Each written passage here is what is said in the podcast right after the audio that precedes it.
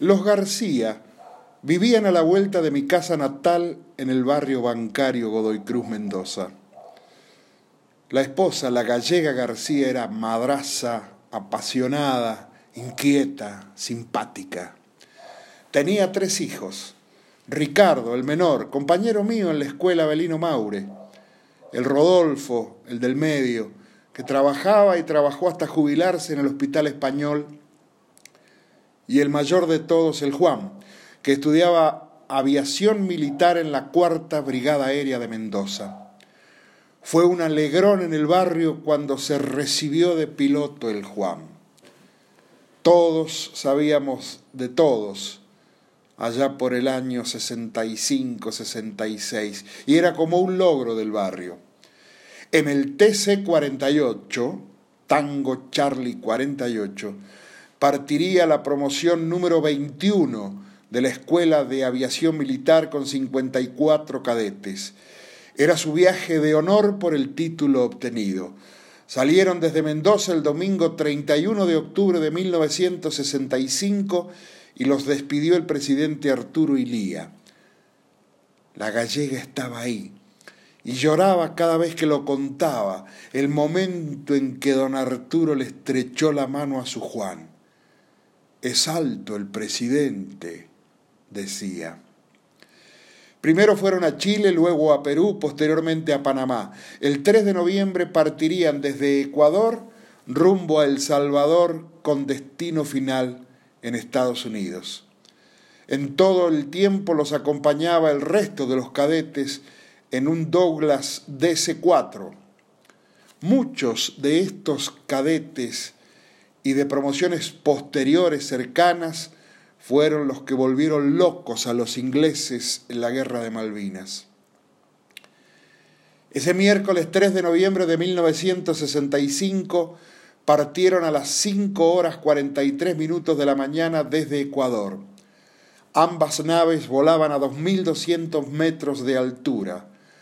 A las 6.23 el TC-48 pasaba por Panamá rumbo a El Salvador sin novedades pero a las 6.36 el avión donde iba nuestro Juan comienza a registrar mensajes controvertidos, que se había quemado un motor, que se preparaba a aterrizar o que se preparaba a amerizar.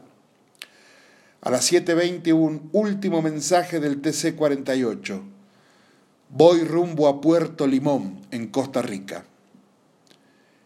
Y a partir de aquí, nunca se supo más nada del TC-48 y de nuestro Juan.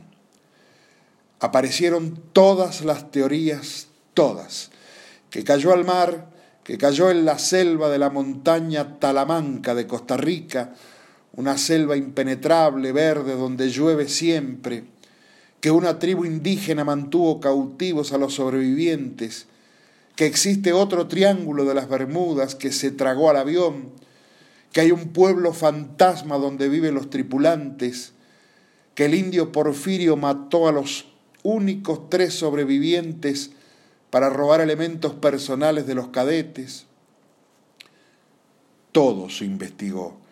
Hubo expediciones de militares y de militares compadres. Nuestra gallega fue, obvio, en aquel lejano 1966. Se los buscó hasta el año 2015. Igual, como hace poco, las familias rechazaron las pruebas y teorías de la fuerza. Ya no se los busca más.